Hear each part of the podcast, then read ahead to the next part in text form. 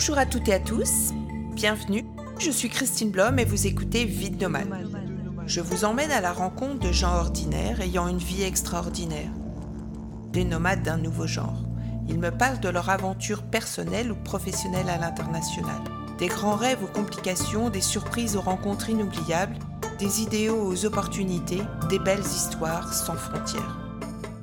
Je vous donne rendez-vous sur Instagram où je partage le souvenir choisi par mes invités ainsi que les œuvres d'art des artistes que je reçois. Il est temps de faire la connaissance de notre nouvel invité. Vie de nomade. Bonjour, ici euh, Vide Nomade et nous recevons aujourd'hui euh, Jo. Bonjour Jo. Bonjour Christine. Alors aujourd'hui, encore euh, comme d'habitude, nous allons commencer par la première question. Dans quelles conditions et avec quel état d'esprit es-tu parti la première fois? Oh, alors là, c'était il y a très longtemps, puisque c'était en 1968. Euh, je suis parti, on est parti, puisque je me suis marié au mois de août et fin août, on est parti euh, aux États-Unis, où j'avais obtenu euh, une inscription dans une université américaine à Philadelphie, où j'ai été étudiant pour passer un Master of Science in Electrical Engineering. Et donc, tu y es resté combien de temps? Alors, je suis resté un an seulement à Philadelphie. Mais euh, bon, d'une part, ça m'a donné envie de continuer, puisque je, dès le départ, j'ai toujours eu envie de bouger et d'apprendre des choses. Donc, euh, j'ai euh, continué par une deuxième expatriation de deux ans au Canada, où j'ai fait mon service militaire dans la coopération, c'est-à-dire que j'ai enseigné dans une université à Sherbrooke, qui se trouve au Québec. Donc, quand tu étais à Philadelphie, tu étais comme étudiant, n'est-ce pas? J'étais étudiant, effectivement. Et quand tu, qu'est-ce que ça t'a apporté cette vie d'étudiante, enfin étudiante mariée, puisque tu étais aussi accompagnée, cette vie étudiante aux États-Unis, et qu'est-ce que ça t'a, qu'est-ce que ça t'a apporté? Alors, d'abord, c'était ma première expatriation, donc bah, c'était l'excitation. Euh, par contre, euh, nous y sommes allés dans des conditions qui n'étaient peut-être pas optimales, puisque j'avais qu'une petite bourse et, euh, officiellement, je n'avais pas le droit de travailler aux États-Unis. Donc, au début, il a fallu qu'on se débrouille pour trouver un petit peu d'argent ou, ou, même de la nourriture pas chère, de manière à pouvoir, je dirais, survivre, parce qu'on n'avait pas assez d'argent même pour manger. Donc, ça a été dur, très dur. D'abord, il faut pas oublier que c'était notre première expatriation, et donc notre anglais n'était pas parfait. Donc euh, au début, ça a été un petit peu la, croix et la bannière. Euh, première fois où on a été chercher quelque chose pour manger, on voulait du poulet, donc on a demandé chicken, et on s'est retrouvé avec du chocolate. Et euh, je sais plus ce qu'on avait demandé, on a eu du coca. Donc voilà, donc ça n'a pas été très facile, mais bon, ben, on a beaucoup appris, puisque après cette expatriation en anglais, euh, on s'est retrouvé dans d'autres expatriations où on a euh, vraiment utilisé l'anglais. Donc c'était vraiment la, grande aventure alors hein? C'était la grande aventure, surtout que j'avais peu bougé avant, j'étais resté jusqu'à 20 ans euh, dans la famille, donc chez mes parents, et puis à 20 ans, j'ai obtenu donc une, une bourse et j'ai pu aller à Paris pour, euh, dans une école d'ingénieurs, Et donc, euh, là, c'était la, première pseudo-expatriation, puisque c'était le départ pour Paris. Mais euh, c'était la première fois que je quittais les parents.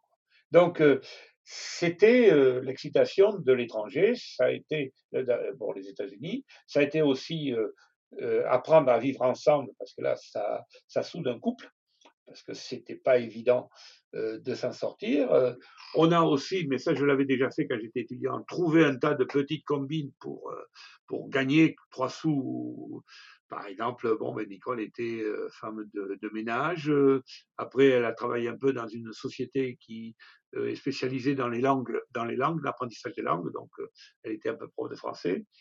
Moi, je donnais des conférences des clubs de vieilles ladies, et puis elle me, euh, quand je repartais, j'avais droit à emporter quelques pizzas, donc on avait de quoi manger pendant deux jours. Euh, ça, ça, apprend à vivre, hein, c'est clair. Et en plus, bon, ben, on était évidemment, comme on n'avait pas beaucoup d'argent, on était dans le quartier, euh, je dirais, noir et pauvre. mais comme on était encore plus pauvre qu'eux, ça posait pas de problème. donc voilà, donc ça, ça a été la, première expatriation. Surtout que c'était quand même dans des années où peu de gens partaient comme ça, partaient comme ça à l'étranger, que ce soit pour les études ou que ce soit pour travailler d'ailleurs. Hein. Il faut dire que quand on est arrivé là-bas, d'abord, on a pratiquement. D'abord, pour partir, ça a été la croix et la bannière parce que les problèmes de visa, c'était très compliqué parce que rien n'était préparé. Euh, ensuite, euh, il n'y avait pratiquement pas de Français là-bas, ou alors il y avait des Français mais qui étaient mariés avec des, des, Américaines ou des trucs comme ça, mais des, couples euh, franco-français je crois qu'on était seuls. Hein. Il y avait aussi un couple de Belges, deux ou trois couples d'Italiens à l'université, qui était quand même une très grosse université, mais euh, c'était pas, c'était effectivement dur. Il euh, faut, le reconnaître. C'était pas préparé, c'était pas, c'était pas organisé, disons.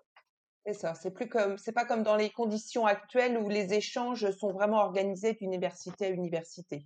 Voilà. Et puis en plus, il faut pas oublier que je suis parti en 68, c'est-à-dire en août, fin août 68 mais qu'on a eu mai 68, ce qui avait en plus mis une certaine désorganisation dans les communications entre la France et les États-Unis. J'imagine bien, oui, j'imagine bien.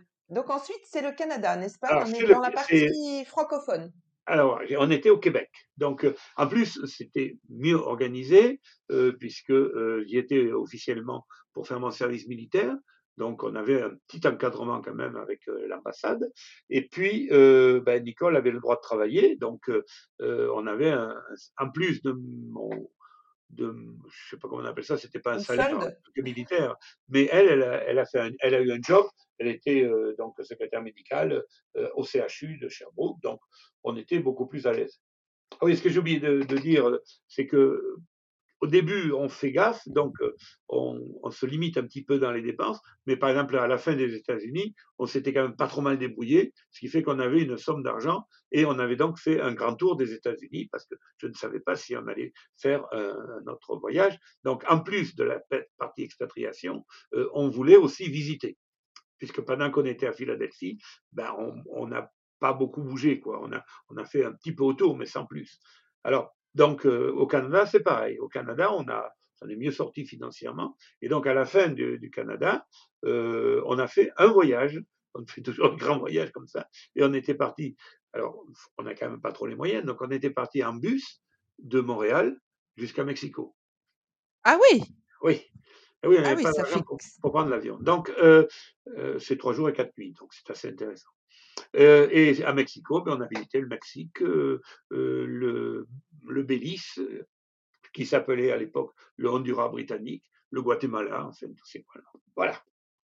Donc, ah donc, vous avez, vous avez mélangé l'utile et l'agréable chaque fois, en fait. Ben, c'est-à-dire qu'on on, on faisait l'utile, et puis quand on se débrouillait bien, eh ben, on essayait de s'en servir pour faire l'agréable. Qu'est-ce que tu restais combien de temps Vous êtes resté combien de temps au Canada? Deux ans. Au Québec Deux ans. Deux ans. donc, ça a été, comme je disais, une période un petit peu plus facile.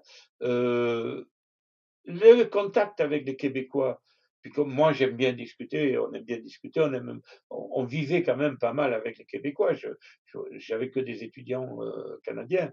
Donc au niveau, euh, je dirais, de, de, de, la culture québécoise, ben, on, on, a beaucoup euh, connu. Moi je me souviens des parties de tir, parce que bon l'hiver il fait froid là-bas. On, on, a eu, on a passé deux hivers, on a eu moins 45 le premier hiver, le deuxième hiver on a eu 5 mètres 50 de, de neige. Donc les parties de tir pour avec le, le, le sirop d'érable, euh, des, des, balades en traîneau, des balades en, en motoneige, ça, on, a pu en profiter, quoi. Ça, c'est normal.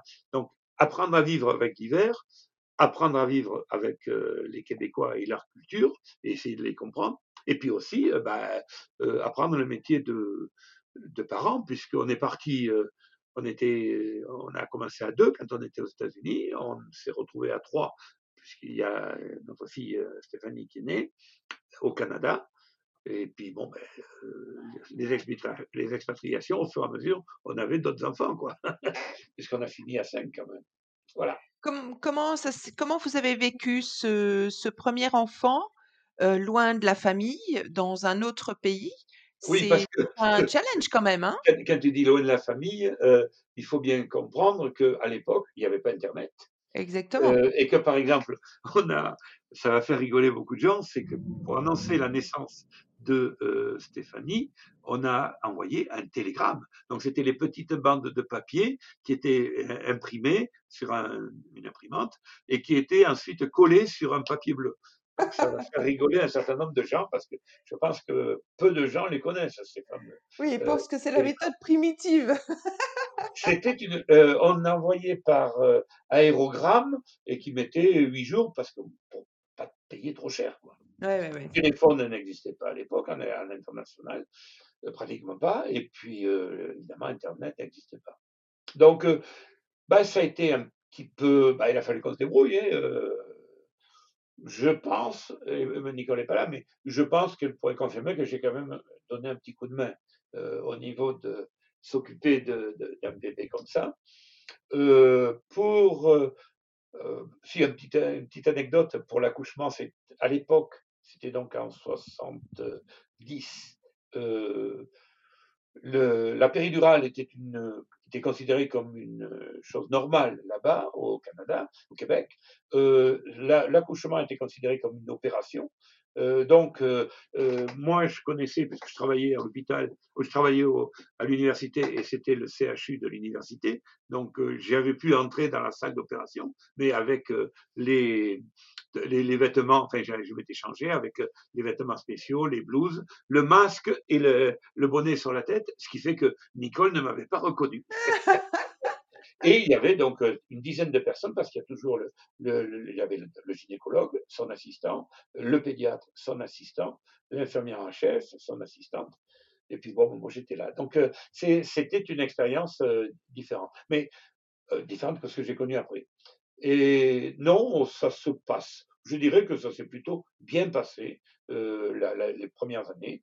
On a eu le on a fait un baptême, heu et on a fait venir, heu, quelques personnes de ma famille, en particulier mes parents qui n'avaient jamais, jamais enfin mon père avait un petit peu voyagé en Algérie à l'époque, quand il a fait son service militaire, mais ma mère, par exemple, quand elle a voulu venir au Canada, c'était en 70, heu, elle n'avait pas de carte d'identité. La seule carte qu'elle avait, c'était une carte, heu, de de rationnement pendant la guerre. Ah oui, effectivement. Donc elle avait jamais bougé. Donc il a fallu qu'elle fasse, heu, à l'époque c'était un passeport je crois et puis bon, ben, voilà. Elle avait jamais pris l'avion naturellement donc heu, non ça ça ça a aussi appris à la famille quoi. Exactement, exactement. Et donc après cette aventure, heu, canadienne? Ben, on est rentré sur Paris, où j'ai commencé à avoir une activité professionnelle et je suis rentré dans une boîte, internationale, enfin d'origine néerlandaise, mais qui était plutôt multinationale. Donc heu, ça m'a permis pendant, heu, un certain nombre d'années, heu, je pense de l'ordre de 3 ans, de oui c'était 74 à, non de de 70 à 74, en gros, soixante 71-74. Donc pendant 3 ans, j'ai pas mal voyagé moi pour le boulot, surtout en Europe de l'Ouest et peu, loin, non, non, j'allais pas très loin. Donc voilà, donc ça, ça a été. Puis au bout de ces, heu, 3 ans de travail pour, heu, à Paris, heu, j'ai été expatrié, en Hollande, puisque c'est une société hollandaise, enfin néerlandaise. Et donc j'ai été, transféré, au siège social Eindhoven, pour ne pas le nommer. Et là, j'ai pris un poste plus international. C'est-à-dire que j'ai beaucoup plus bougé, heu, vers, heu, par exemple, le les États-Unis, heu, la la la Scandinavie, des choses comme ça, J'imagine qu'à l'époque, le fait que tu parles anglais, ah beh a changé la donne, C'était totalement nécessaire. Donc je parlais l'anglais. En plus, pour des raisons, je dirais, un petit peu de de de mon lieu de naissance, je parle enfin, je suis français, mais j'étais, scolaire, beaucoup baigné dans l'espagnol, puisque je, suis de, Bordeaux, quoi. Et à l'époque, de, en 1936, il y a eu la République espagnole qui a été renversée par Franco, et beaucoup de, d'Espagnols républicains sont venus s'installer à Bordeaux, puisque Bordeaux était la capitale de la République espagnole en exil. Donc, euh, je parlais aussi l'espagnol, ce qui a beaucoup intéressé, naturellement, la société pour laquelle je travaillais, puisque euh, au bout des trois ans d'expatriation, ils voulaient m'envoyer un peu partout, mais là, à ce moment-là, enfin, on en reparle après, j'ai décidé de revenir sur euh, la France parce que ben, les enfants, entre-temps, j'ai oublié de dire, quand on était à Paris, on a eu un garçon, et, en 73, et en 76, euh, on a eu la naissance d'une fille, et là, qui est née en Hollande. Pour France, ça a été un petit peu plus compliqué parce que le docteur qu'on a eu ne parlait pas du tout le français et elle, elle a couché dans la nuit, donc il ne parlait pas du tout le français. Euh, les mots, euh, moi je parlais le hollandais, mais pas suffisamment parce que les mots sur la, euh, qu'on utilise pendant l'accouchement, c'est pas des mots qu'on utilise très très souvent.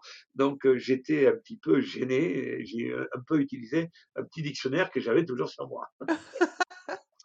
Mais bon, non, non, mais dans chaque fois, bah, le fait d'être là, un des enfants avait six ans, donc, euh, il a fallu lui faire les cours. Donc, on a pris ce qu'on appelait à l'époque le CNTE, qui s'appelle le, CNED, je crois maintenant, euh, pour que notre fille suive les cours euh, pour pouvoir, en rentrant en France, ne pas perdre de, de temps. ça, pareil, c'était assez peu répandu à l'époque. C'était surtout réservé aux gens des ambassades et aux militaires. Euh, civil là-dedans, ça n'a pas toujours été facile, mais vraiment. Donc ça, c'est un boulot qu'a appris Nicole, c'est d'enseigner. Bon. Ensuite, euh, il y a eu le, deuxième qui était en école, et puis euh, le premier était aussi en école néerlandaise, ce qui fait que d'ailleurs elle a parlé le néerlandais au bout de trois mois beaucoup mieux que nous. On l'a menée faire des courses avec nous. Elle assumait le rôle de traducteur. Elle traduisait tout euh, dis maman, la dame, elle te demande quelle est ta pointure. Des choses comme ça. Qu'est-ce que tu, pareil, cette expérience, parce que tu étais dans une ville étrangère, mais tu voyageais beaucoup. Donc, qu'est-ce que tu, qu'est-ce que en as retiré de ça? Parce que c'est souvent le cas, d'ailleurs, dans les sociétés, on, est souvent, on part loin pour ensuite beaucoup voyager. Comment tu, l'as vécu par rapport à, ta famille et puis par rapport à ton métier? Alors, euh, par rapport à mon métier, ça m'a beaucoup servi puisque j'étais euh, au siège social de la société. Euh, je parlais l'anglais et j'ai continué à le parler. je parlais espagnol, donc je pouvais avoir des contacts avec des pays hispanisants. Et j'ai joué le jeu, c'est-à-dire que j'ai dit que je voulais apprendre le néerlandais je ne peux pas dire que je le parlais courant. Enfin, je le, comprenais suffisamment pour euh, lire les, les, messages euh, en néerlandais qui étaient souvent les plus importants. Donc, euh, ça a été un point positif. Euh, pour la société, euh, il y avait aussi un peu un challenge parce que il y avait très très peu de Français à l'époque, puisque c'était quand même de 74 à 77, euh, il y avait très peu de... C'était surtout les Néerlandais qui voyageaient et qui avaient des postes de responsabilité dans tous les pays, y compris en France. Mais euh, France, d'ailleurs, la première fois où on a été reçu par mon, chef en arrivant en Hollande, il nous a dit essayez de, faire gaffe parce que le dernier couple, le, seul couple qu'on a eu de Français jusqu'à présent, euh, ils ont divorcé au bout de trois mois. Donc, euh, donc ah, sympa l'accueil. Très sympa l'accueil. Ben, il nous a dit, et c'est vrai que c'était, ça n'a pas été toujours très facile. Les conditions financières étaient meilleures, c'est clair. Puis je m'étais bien débrouillé vis-à-vis du, départ, parce que bon, c'est pareil, euh, c'était pas du tout organisé par rapport euh, à une expatriation. Je, suis resté payé en France pendant euh, euh trois ans parce que sur le plan administratif, on n'arrivait pas à me détacher, enfin, à ce que je puisse payer la sécurité sociale et les, pour la partie comment dire, mutuelles, enfin tout ça, en France, tout en étant à l'étranger. Donc ça a été un peu ça. compliqué. Mais autrement, non, non. on a là aussi appris la culture néerlandaise. Et comme je disais tout à l'heure, je suis plutôt du sud, donc plutôt de langue latine. Et enfin, donc, de, je dirais, de façon un peu latine, la façon néerlandaise, elle est beaucoup plus euh, anglo-saxonne et assez proche euh, de l'Allemagne. Oui, euh, je dirais pas mal saxonne. Et donc, ça apprend beaucoup parce que la façon de travailler, la façon de se rencontrer, la façon d'être reçu ou de recevoir, euh, c'était des codes complètement différents que l'on ne connaissait pas. Et donc, puis les, négociations, la manière de traiter les affaires, tout est différent aussi. Alors, euh, il y a deux choses différentes. C'est les affaires, j'ai dit tout à l'heure, c'est une multinationale. Donc, les affaires se traitaient d'une manière, je dirais un petit peu internationale, mais surtout un peu, un peu américain, américano-internationale. D'accord. quand j'allais en, Suède ou en Norvège, c'était plus, euh, euh, je dirais, du, marketing et du business euh, classique. Quand je rentrais à la maison et qu'on avait invité nos voisins ou un collègue de travail, c'était plus. Là, on était dans la culture purement néerlandaise. Exactement. Qui n'est pas des plus faciles. Ah non, mais, mais on est là pour. On était là pour apprendre, donc on a Bien sûr. Et on en a. Dans, tout élément, il faut prendre les points positifs et pas trop souffrir des points négatifs. Donc, on a trouvé les points positifs. Bien sûr. On a beaucoup visité, on a beaucoup rencontré de gens, y compris des étrangers, et on a apprécié ce, séjour de trois ans. Et puis, c'est l'intérêt de partir à l'étranger, c'est-à-dire on, on, part à la découverte, on est on est dans un pays qui nous accueille et c'est passionnant d'en découvrir les multiples facettes. et, surtout que moi, quand je pars en expatriation, j'essaie de, de, vraiment comprendre le pays où je suis, de manière à être plus ou moins adopté, tout en sachant que je suis étranger, mais que les, les, les, locaux, disons, ne me considèrent pas comme extérieur à eux. je veux qu'ils me considèrent un peu avec eux, euh, même en gardant, parce que je ne veux pas me faire passer ni pour un Hollandais, ni pour un Anglais, ni pour un Américain, ni pour un, Canadien, mais euh, il faut euh, essayer quand même qu'ils vous acceptent, disons. Exactement, exactement.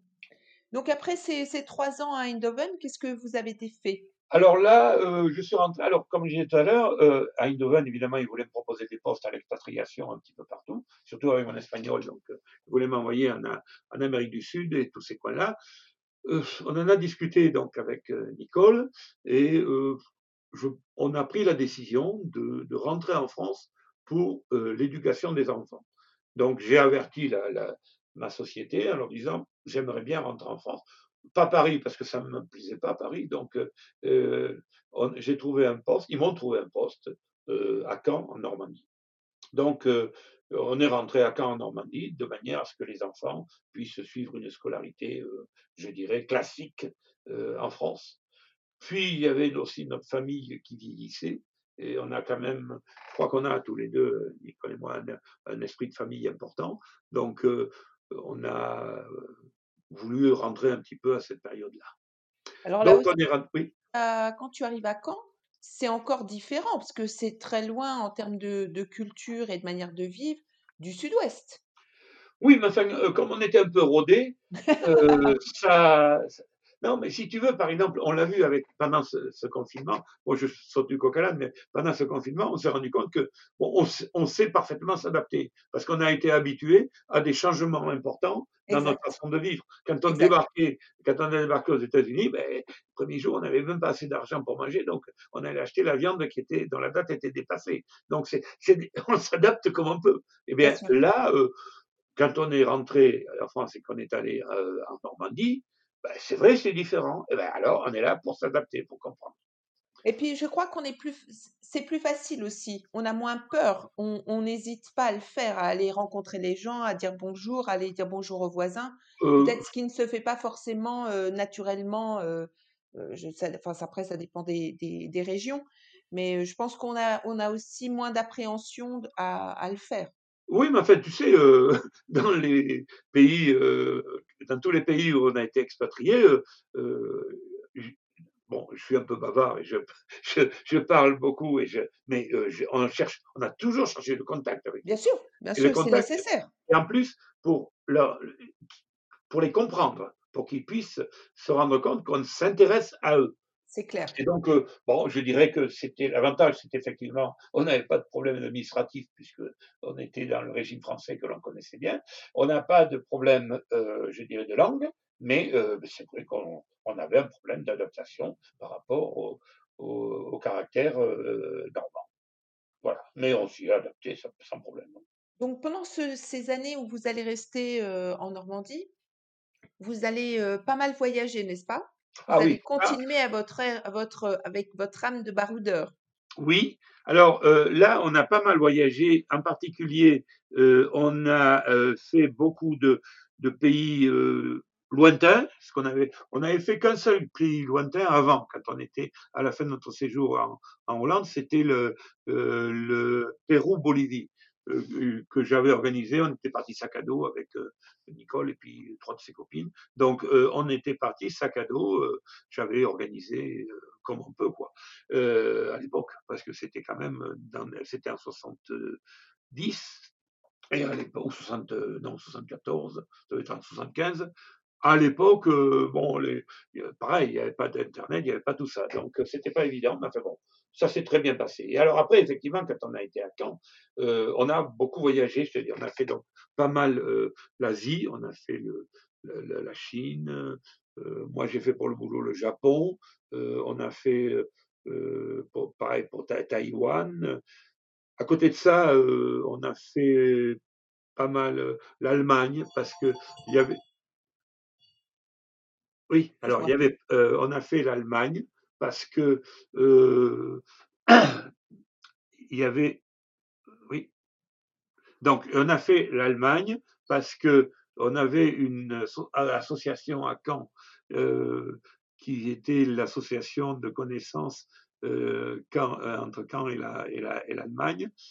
C'est un peu curieux parce que euh, la, la- la région normande a été fortement détruite par, euh, pendant la guerre euh, et il, s'est créé cette association pour essayer de rapprocher les deux peuples.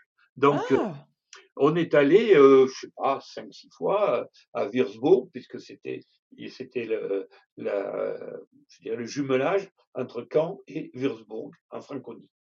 Donc on est allé plusieurs fois, on a reçu des, des, des, euh, des Allemands la maison, tout ça. Donc euh, c'est été une, période euh, donc où on a beaucoup parlé aussi, non seulement avec les Canets, mais aussi avec d'autres. On a eu aussi, par exemple, à cette période, évidemment, les débarquements en Normandie, on a eu droit à des, cérémonies ou des anniversaires sur les débarquements, et donc on a aussi reçu des Anglais. Des, des, des, des Anglais qui avaient fait le débarquement ou dont les parents avaient fait le débarquement. Donc, on, on a, on avait gardé le contact, enfin l'idée de rencontrer beaucoup de gens. Donc on a, on a fait beaucoup de choses à ce moment-là. Et tu m'as, tu m'avais raconté aussi que tu avais, vous aviez été souvent euh, famille d'accueil aussi pour des Alors, étrangers, oui, alors ça c'est autre chose. des Euh, étudiants. non, non, mais ce qui s'est passé, c'est que quand on a été aux États-Unis, euh, l'université organise un système qu'on appelle host family, c'est-à-dire que il y a chaque étudiant ou chaque couple d'étudiants, on lui propose une famille d'accueil. Cette famille ne vous, ne vous loge pas ni rien. hein, euh, C'est une famille qui vous aide à mieux. euh, bon, euh, par exemple, on nous avait prêté des couverts, des choses comme ça, parce qu'il n'y avait rien dans l'appartement où on était.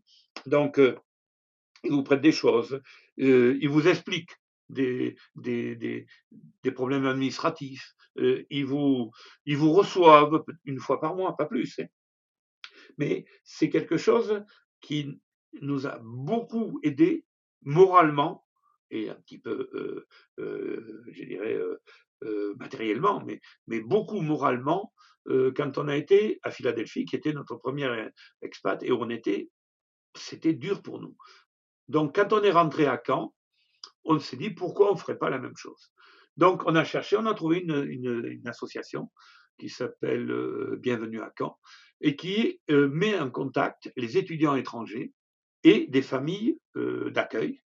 Donc, depuis, je dirais, une quarantaine d'années, on, a, on reçoit des étudiants étrangers, enfin, sauf les périodes où on était expatriés ou, ou, pour des raisons où on ne pouvait pas. Mais donc, on a dû recevoir une trentaine d'étudiants étrangers d'à peu près toutes les nationalités possibles et imaginables.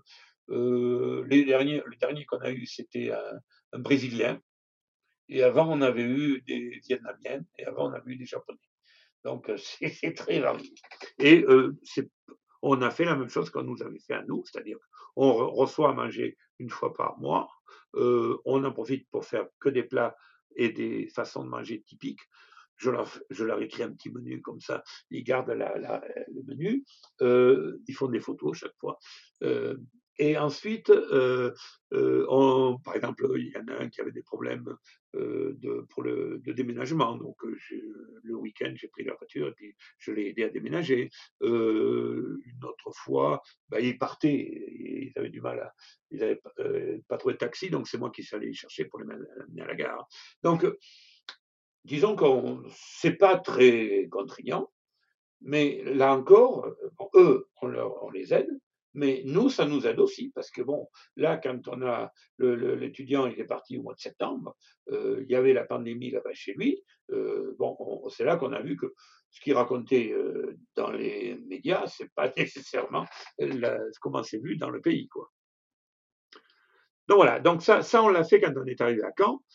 Mais les expatriations, c'est pas fini. Comme je disais tout à l'heure, on était rentré en France pour que les enfants aient des études euh, correctes, euh, enfin suivies, disons ce que je veux dire, suivies et en français. Donc les comment dire, j'avais fait une boutade en disant on, on, reste en, France jusqu'à ce que nos trois enfants soient majeurs. Bon, à l'époque, majeur, c'était 21 ans. Donc, euh, j'avais, euh, la société euh, avait, avait, retenu cette boutade. Et donc, pour des raisons à la fois aussi de boulot, pouf, c'est de présenter une opportunité pas très facile, puisque j'ai quand même été mis à l'écart du boulot que j'avais. J'avais un boulot important, mais pour des raisons de stratégie, j'ai été mis à l'écart.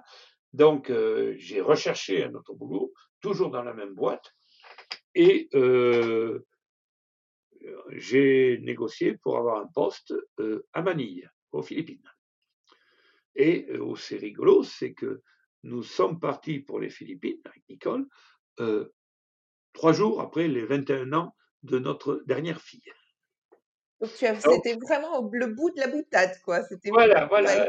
Et, comme on, a dit à ce moment-là, euh, d'habitude c'est les enfants qui, euh, à leur majorité, quittent la maison.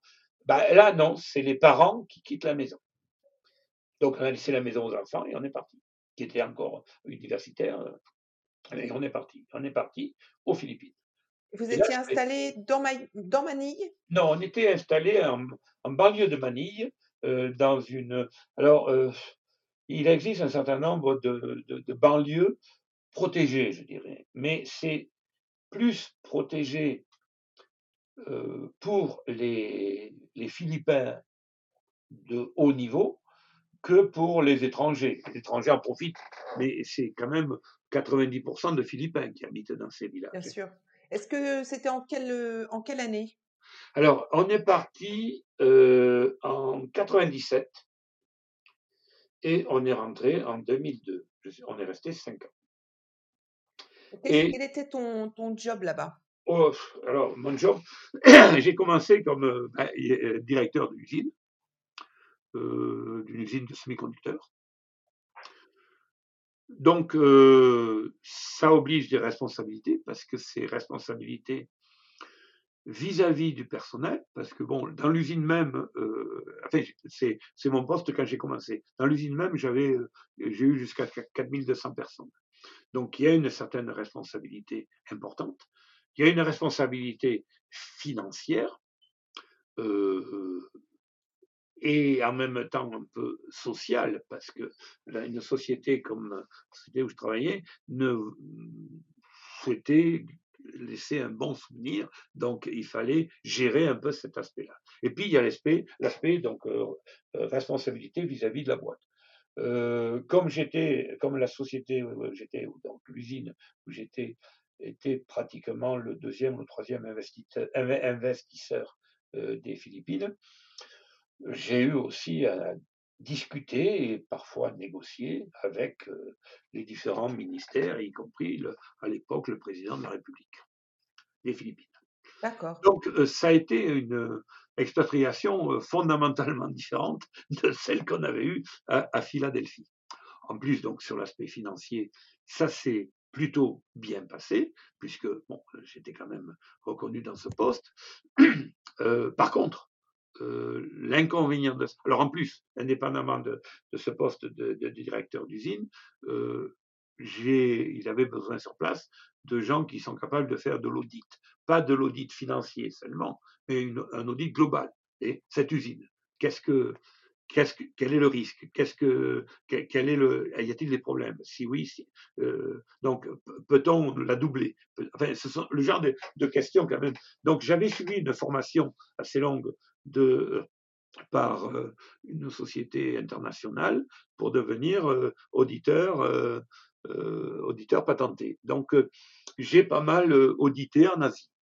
Donc j'ai fait des, eu, euh, je dirais, audité en, Thaïlande, en Malaisie, à Singapour, à Taïwan. J'ai pas fait la Chine parce que bon, c'était un peu particulier. Et puis aux Philippines, naturellement. Donc euh, j'ai même eu un, prix, euh, prix jurant de, la qualité, enfin des choses comme ça. Ensuite, bon, il y a eu des, des, circonstances qui ont fait que ça a un peu bougé dans le pays. Donc, je suis devenu aussi responsable du pays. Euh, au niveau euh, euh, de la société. C'est-à-dire que j'avais à ce moment-là trois usines plus un service commercial, qui était quelque chose comme 6 000, 500 personnes. Donc, c'est pas évident à gérer. Et en plus, parce que je gardais toujours la responsabilité directe de l'usine. Donc, en plus de ça, dans l'usine, j'étais amené à gérer parce que on faisait du montage pour des produits qui étaient fabriqués en des puces qui étaient euh, donc à Caen, à Hambourg, à Manchester et à euh, Donc, j'étais amené à rencontrer, à aller euh, visiter ces différents fournisseurs euh, qui sont du même groupe. il fallait quand même de temps en temps régler les problèmes. Et donc, j'ai fait pendant presque ces cinq années, j'ai fait jusqu'à 200 heures d'avion par an. Donc c'était fatigant, parce qu'en plus, il y avait toujours du décalage horaire. Euh, quand il y avait des réunions internationales, même par, par, visio, par visio ou autre, ben avec euh, quelqu'un aux États-Unis, quelqu'un à Eindhoven et quelqu'un aux Philippines, c'était souvent vers 2h, 3h du matin. donc, euh, ça, c'était très fatigant, très instructif, parce que c'est vraiment un pays où, quand on est adopté par les gens et quand on comprend bien les gens, euh, j'ai même essayé un peu de parler le tagalog, alors que tout le monde parle l'anglais. Donc le tagalog est la langue de Manille. Mais donc ils, ont senti que j'ai essayé de, les comprendre. Et donc euh, moi j'ai personnellement énormément appris pendant cette période-là. Et par contre, ça a été une période très fatigante. C'est sûr que là, tu avais euh, multicasquette, déjà beaucoup de responsabilités dans le pays même, par rapport à ton boulot, mais en plus, tu avais ces auditions et ces audits, pardon, et ces voyages à l'étranger. Ça faisait effectivement beaucoup de choses. Est-ce que tu as eu le temps quand même de, de, de profiter, donc hors instructif au niveau job, est-ce que tu as eu le temps de, de profiter de, de la région et de, et de, et de la, des Philippines? Alors, un, les Philippines, parce que bon, comme tu peux te rendre compte, je suis assez euh, mathématique et euh, assez, j'essaie d'être assez organisé. Et dans ce boulot, il fallait l'être. Donc, euh, j'avais dit, au moins une fois par mois, on prend un week-end de trois jours et on va visiter quelque chose aux Philippines. Bon, pendant cinq ans, on peut faire le calcul, tu verras, ça, ça, on a très bien visité les Philippines. En plus, on a eu beaucoup de visiteurs. Je crois qu'on a eu 30 visiteurs, quelque chose comme ça. Donc, euh, ou soit moi, soit quelquefois notre chauffeur, soit Nicole, on est allé visiter des, des, coins. Donc, euh, on a bien, on a bien écumé les Philippines. Pas tout à fait le sud, parce que la région de Palawan et de Mindanao, c'était des zones qui étaient interdites par le gouvernement français pour des raisons de sécurité. Et donc, euh, mais en dehors de ça, euh, je dirais qu'on a, on a bien, bien euh, les Philippines. D'ailleurs, quand, mes collègues philippins recevaient des, visiteurs étrangers, souvent ils me téléphonaient en me disant Bon, tiens, j'ai un tel qui est là, qu'est-ce que tu penses qu'on pourrait lui proposer? Donc, j'étais devenu le, guide local. Et donc, on a visité. Alors, à côté de ça, les pays qu'on a voulu visiter depuis les Philippines, j'ai pu, d'abord parce que dans certains cas, je l'ai visité pour le boulot, donc, euh, mais je voulais après les revisiter avec Nicole. Donc, on a fait, on a fait une, là c'est pareil, on a fait à peu près un, voyage tous les ans. Et là, on a fait au moins un voyage tous les ans. On a fait les, la Malaisie, on y est allé trois fois. On a fait le, le Cameron Island, après on a fait le nord et après on a fait l'autre côte, qui sont des zones fondamentalement différentes. Il ne faut pas oublier que c'est un pays qui est musulman. Donc c'est très particulier, mais intéressant.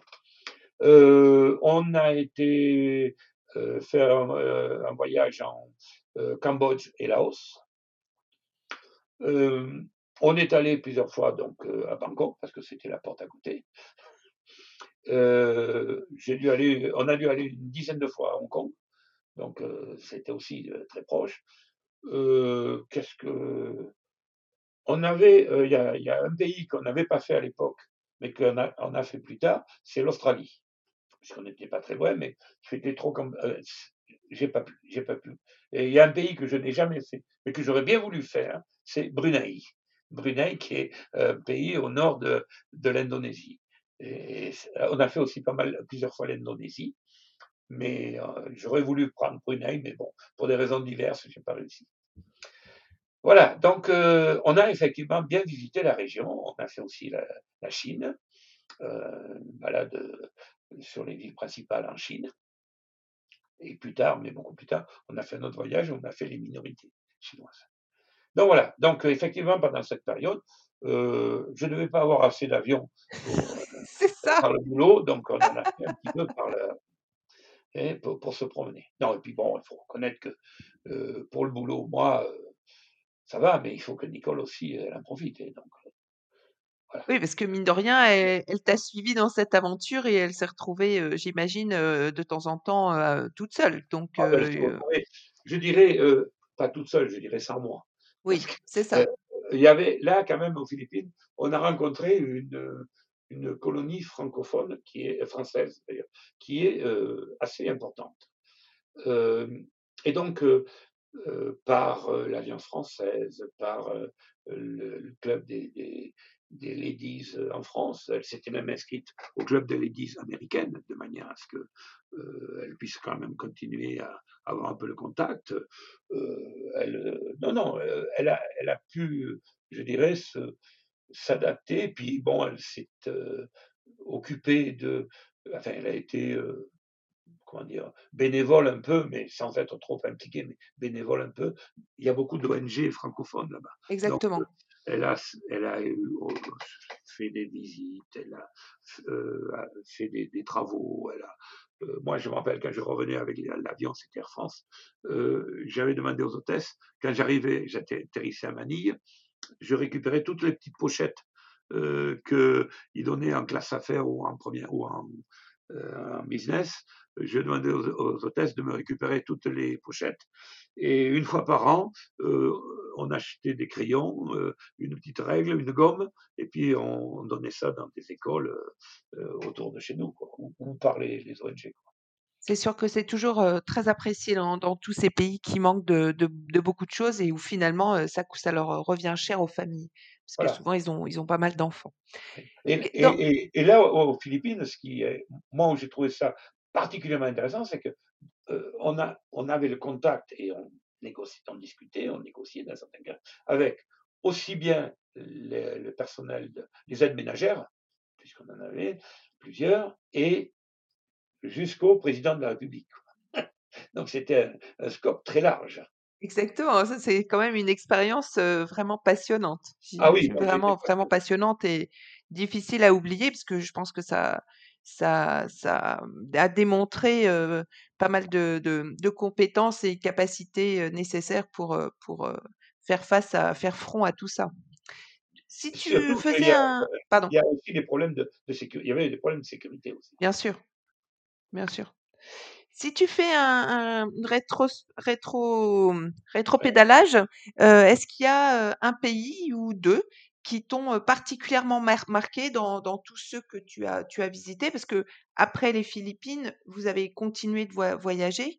est-ce que tu, est-ce que tu pourrais me, me, dire un petit peu un pays ou deux qui t'ont vraiment marqué? C'est difficile à dire parce que comme je t'ai dit, moi, euh, j'essaie de, voir à la fois ce qui est bien et ce qui est, euh, moins bien et de, faire une espèce de balance. Donc, j'essaie d'être, je ne peux pas trop parler d'un pays, je me considère plutôt comme mondialiste, c'est-à-dire euh, j'ai retenu des choses de certains pays et des choses d'autres pays. Exemple, on est allé euh, en Argentine, bon, ben, il y a des choses que j'ai trouvées extraordinaires, et, hein, euh, euh, les chutes d'Iguassou. Bon, il y a le Perito Moreno, qui est ce fameux glacier qui descend dans un lac et qui, on voit les morceaux qui tombent, tout ça, c'est vraiment extraordinaire. Mais au bout de l'Argentine, il y a Ushuaia, qui a été construit là-bas pour en faire un bagne. C'est ça qu'il faut comprendre, c'est que tu as à la fois les choses bien et puis les choses euh, faites par l'homme qui sont moins bien. Euh, tu prends un autre pays pareil, l'Australie, ah, c'est formidable. La barrière de corail, quand tu descends du bas et que tu regardes, c'est extraordinaire. À côté de ça, euh, ils ont fait les pires conneries possibles et imaginables, avec, quand ils ont voulu amener les lapins pour que l'un de leurs gouverneurs, le gouverneur anglais, euh, fasse sa chasse aux lapins. Conclusion, les lapins, ils ont tout dévoré et ils ont été obligés de construire un mur, de, enfin un grillage de 5500 kilomètres et pour empêcher les lapins de traverser de l'autre côté du, pays. Si tu veux, donc il y a, des choses extraordinaires, mais il y a aussi des, des choses scandaleuses. Euh, L'Inde, c'est formidable tous les temples qu'on voit. Et quand tu vois la, pollution, la, saleté, les sacs de poubelles, euh, les sacs euh, plastiques qui traînent partout, c'est pour ça que j'ai du mal, si tu veux, à, te dire un pays en particulier. Chaque pays, j'essayais de l'analyser. En plus, chaque fois que je partais en voyage, je préparais beaucoup. Hein. C'est-à-dire, je lisais, je contactais l'ambassade, tout ça. Donc, j'essayais vraiment d'être au fait de la, euh, du pays avant d'y aller. Et de ce fait, si tu veux, ça me permettait de, d'en profiter davantage de mon voyage. Donc, voilà. Euh, globalement, on a quand même bien aimé l'Asie en général, parce que, bon, on y a vécu cinq ans. Moi, j'ai travaillé beaucoup. J'ai beaucoup bourlingué. On a aussi beaucoup bourlingué. Mais euh, il n'y a aucun pays dans lequel je dirais c'est tellement formidable que je voudrais y habiter. Juste une petite question, parce que l'autre fois, on avait parlé de la Birmanie et vu ce qui se passe en ce moment, j'aimerais bien que tu me racontes parce que, vous y êtes allé il y a longtemps et et je trouve que c'est les des anecdotes et la manière dont vous avez vécu ça qui qui qui, je pense, reflète assez bien ou fait un peu le contrepoids de ce qui se passe maintenant et et je trouve ça, assez instructif. alors la la Birmanie, on l'a visité, autant que je me rappelle, en 1980. Donc ça fait quelques années, hein, ça fait plus de 40 ans. À l'époque, le, euh, le pays venait juste de s'ouvrir et donner des visas pour une semaine. À l'époque, on voyageait avec des trucs type euh, Nouvelle Frontière ou euh, euh, Marmara ou des trucs comme ça. Donc c'était c'était des voyages. Par exemple là, c'était un voyage semi-organisé, c'est-à-dire que en gros, il y avait l'accompagnateur qui avait l'argent pour le groupe, et puis bon, ben, on, se débrouillait un petit peu sur place. Donc, on est rentré. Alors, déjà, pendant le voyage à l'aller, on était passé par Bangkok, donc avec Air France, et il y avait une hôtesse qui était là, et on lui disait, elle est venue parler avec nous, et on lui disait qu'on allait donc Thaïlande et Birmanie. Et elle nous dit, mais qu'est-ce que vous allez foutre en Birmanie? Elle dit, une fois j'y suis allé parce qu'à un moment Air France devait desservir, et elle dit, la piscine de l'hôtel, il y avait des serpents dedans. Le, les, les, les, gens, bon, c'est vrai que c'était, quand on y est allé, il n'y avait pas beaucoup de, de confort. Et, euh, je me rappelle, euh, on nous avait euh, indiqué de partir avec des sacs poubelles très grands, de manière à mettre nos sacs à dos parce qu'il y avait de la pluie régulièrement, des ondées, tu connais les ondées de mousson, c'est en général. Et donc, on mettait les sacs à dos dans ces sacs poubelles, parce que les toits étaient souvent des toits de chaume, là où on couchait, et donc ça passait à travers, le temps que ça se referme un peu, et donc euh, euh, tout était mouillé, sauf que l'on mettait dans les sacs poubelles. Mais il fallait surtout les sortir des sacs poubelles une heure après, parce que euh, autrement ça moisissait. Ben oui, il fait trop chaud. Donc non, non, donc c'était un pays. Alors je me souviens, on a eu une, une guide et elle se mettait du tanaka, c'est-à-dire du blanc sur les, les joues parce que c'était un moyen de ne pas avoir de rides, je crois. Enfin, je ne suis pas spécialiste. Oui, c'est pour se protéger du soleil, oui. C'est de ne pas avoir de rides. Soleil, éviter d'être marqué. Donc, elle se mettait du tanaka. Et euh, donc, euh, euh, ben, c'était un peu curieux. Et ce qu'on a appris après, d'ailleurs, sur cette histoire, c'est que c'est un, un, Américain qui était venu voyager deux ans après nous, je crois, il était tombé amoureux fou d'elle il a réussi à les faire venir aux États-Unis et il paraît qu'au bout d'un mois, elle est repartie. On a appris ça plus tard. Mais euh, donc, pour revenir sur ta question, comment était le pays? Waouh euh, Il y avait, il y avait un avion par semaine qui montait dans le nord, mais on n'a pas pu le prendre parce que euh, il était en panne. Donc, on a pris le bateau, on a pris un, bus. Alors, c'était un bus qui était en réalité un, camion qui avait été récupéré de la guerre de 39-45. Je me rappelle le conducteur de ce bus, puisque c'était un camion avec des planches sur les côtés. Donc, on a fait quand même quelques, quelques heures là-dessus. Et donc, le chauffeur, comme l'embrayage était certainement très fatigué. Il avait une cale en bois pour tenir le levier de vitesse, pour, que la vitesse reste enclenchée. Et il avait un petit jeune dans le même euh, dans le bus, un petit gamin qui était derrière et qui lui criait ça va ou ça va pas? quand il y avait un problème. Parce qu'il y avait trop de bruit dans le bus, il ne pouvait pas savoir ce qui se passait derrière. Non, c'était, ça a été, euh, bon, ça a été, ça a été épique, mais rigolo. Et ça, on en a, on a trouvé ça extraordinaire. Et puis, je te dis, euh, même un resto où on est allé, enfin, un resto, une oui, oui. et le gars, et on était une, je crois une vingtaine, et le gars nous a dit, euh, euh, on lui demande est-ce qu'on peut manger Il dit oui, mais vous pourriez me, prêter de l'argent parce que pour vous, j'ai pas assez pour manger.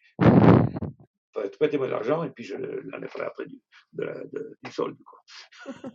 Donc c'était, c'était vraiment un pays euh, plus que moyenâgeux. Et, euh, les... Alors, par contre, c'est un pays extraordinaire. Euh, la, la, la mosquée, la, pas la mosquée, la, la, pagode de la Shwedagong, avec tout ce qui est plaques d'or qui, qui est dessus, c'est extraordinaire. On a vu des bons, on a vu dans des. je me rappelle, on est allé dans un, temple à Pagan, où je crois qu'il y a mille temples à Pagan. Donc c'était extraordinaire. Et le, on est allé euh, voir un moine bouddhiste. Et puis bon, comme moi, chaque fois, je suis un peu grand et costaud, chaque fois, j'ai droit à être euh, repéré. Et, donc, le, chef de, cette, euh, cette abbaye, je ne sais pas comment on dit, de ce temple bouddhiste, a demandé à me voir. je me rappellerai toujours, j'y suis allé et donc, en y allant, c'était sur des, poutrelles en bois, des choses comme ça. Et vu mon poids, euh, j'ai dit, je vais me casser la figure, parce que j'étais déjà passé deux fois à travers des ponts, les ponts de singe, là. J'étais ah passé deux fois à travers. Une fois, j'avais été retenu par mon sac à dos qui était resté accroché dans le pont de singe, et une autre fois, j'étais tombé dans la flotte en bas. Donc, euh, je faisais gaffe, et le gars, il me voit, il dit, si vous avez confiance en moi, vous pouvez marcher et venir. Ben, j'ai marché, et puis effectivement, ça pas cassé. Et donc, euh, il a, avec le, guide, il m'a entretenu sur euh, le bouddhisme un peu, et puis tout ça. C'est fantastique parce que c'est des, des aventures, c'est des aventures avec un grand A, euh, parce que à ces époques-là, c'était vraiment, c'était vraiment le, le, bout du monde et c'était partir dans des, dans des, se confronter à des choses que on n'avait pas d'image, on n'avait pas vraiment d'informations par rapport à ce qu'on connaît aujourd'hui et où on est quand même tout est beaucoup plus balisé et c'est oui, plus, mais, beaucoup plus facile de savoir où on se met le, où on met les pieds. D'accord, je suis d'accord. Mais en contrepartie, l'avantage, c'est que il y avait très très peu d'étrangers qui visitaient. Ça, c'est clair. Euh, en, en, contrepartie, le contact était peut-être plus facile. Ça, en plus, il n'y avait pas cette notion d'argent entre. Ça, je me souviens, par un autre exemple, c'est un jour, on était en Inde, euh, on est sorti dans la rue, parce que bon, moi, je n'aime pas rester à, l'hôtel, donc on est sorti dans la rue. On voit quelque chose, on demande ce que c'est. Bon, en Inde, c'est facile, il y a toujours quelques personnes qui baragouillent l'anglais. Donc, euh, je demande, on demande, et on nous dit c'est un mariage. Ah, on dit, euh, on voit quelqu'un qui avait l'air de, On a demandé quelqu'un de la famille, on dit est-ce que on peut regarder, on peut faire des photos, tout ça? Et le gars nous a expliqué. Donc, on a vu arriver l'homme à cheval avec une lance et il frappe la plaque qui est au-dessus de la maison de sa future femme. Et donc, il arrive, euh, alors dans le temps c'était à, dos d'éléphant, maintenant ils peuvent plus le faire, donc ils le font à dos de cheval. Donc, euh, on a vu ça, et puis le, gars de la famille nous dit, mais attendez, euh, rentrez, venez voir. Donc on est rentré, on a vu la femme qui a été amenée, elle n'avait jamais rencontré son mari, il faut Et donc on avait l'impression qu'elle était un peu droguée parce qu'elle n'était pas n'était pas super forte. Et donc, on est resté là. Et puis, euh, donc, euh, on nous a dit d'aller lui dire bonjour. Il y avait très peu d'étrangers. Donc, c'était important pour eux qu'on aille lui dire bonjour au couple. Il nous a invités à manger. Mais je pense qu'aujourd'hui, quand on a des bus de 30 personnes qui passent, je ne pense pas que ça puisse arriver. C'est vrai. bon, c'est vrai. Alors, l'autre point important, c'est que je parlais l'anglais quand on parlait d'Argentine et tout ça, je parlais l'espagnol. Donc, euh, c'est quand même euh, un point, euh, je dirais, qui permettait le contact et le fait qu'il n'y avait pas beaucoup d'étrangers. C'est sûr. Mais c'est de sacrées expériences hein, qu'on a fait. Oui, oui, oui, c'est des vraies, vraies expériences. il fallait, c'est vraiment un véritable esprit de nomade et, de, et de baroudeur et d'aventurier. Et et puis je trouve que c'est, très chouette aussi de, de se remémorer tout ça et de ça, ça remplit, euh, ça remplit vraiment la, la vie et on, on, fait des belles belles rencontres. Est-ce que et euh, j'en, parle souvent à beaucoup de gens quand la question vient là-dessus, j'en parle souvent de, de ce que j'ai pu euh, apprécier, de, mais aussi je rajoute toujours ce que je n'ai pas apprécié parce qu'il faut toujours faire une espèce de balance. Jo, merci. Merci beaucoup pour ce, cette véritable balade et dans le temps et dans le monde. Et euh, voilà, et je, je, sais que chez toi, tu as plein de souvenirs euh, que tu as ramenés de toutes tes aventures? On a trop maintenant. trop. J'espère que cela vous a fait sourire, donner envie ou rappeler des souvenirs. N'hésitez pas à vous abonner et à laisser des commentaires. On se retrouve bientôt. Au revoir.